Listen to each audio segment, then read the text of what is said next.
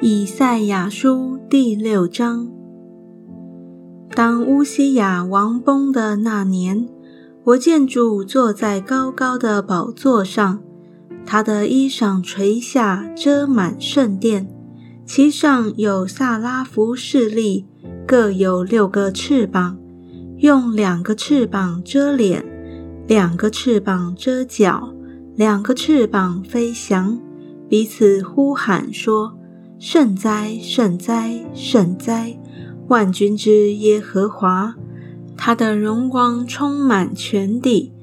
因呼喊者的声音，门槛的根基震动，殿充满了烟云。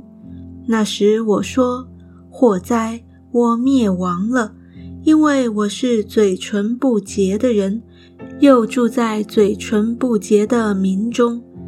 又因我眼见大君王，万军之耶和华。”有一萨拉弗飞到我跟前，手里拿着红炭，是用火剪从坛上取下来的，将炭沾我的口，说：“看哪，这炭沾了你的嘴，你的罪孽便除掉，你的罪恶就赦免了。”我又听见主的声音说：“我可以差遣谁呢？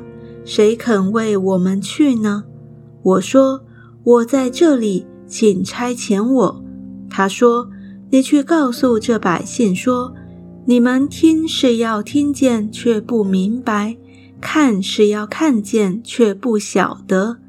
要使这百姓心蒙脂油，耳朵发沉，眼睛昏迷。恐怕眼睛看见，耳朵听见，心里明白，回转过来，便得医治。”我就说。主啊，这到几时为止呢？他说：“直到城邑荒凉，无人居住，房屋空闲无人，地土极其荒凉，并且耶和华将人迁到远方，在这境内撇下的地图很多，境内剩下的人，若还有十分之一，也必被吞灭。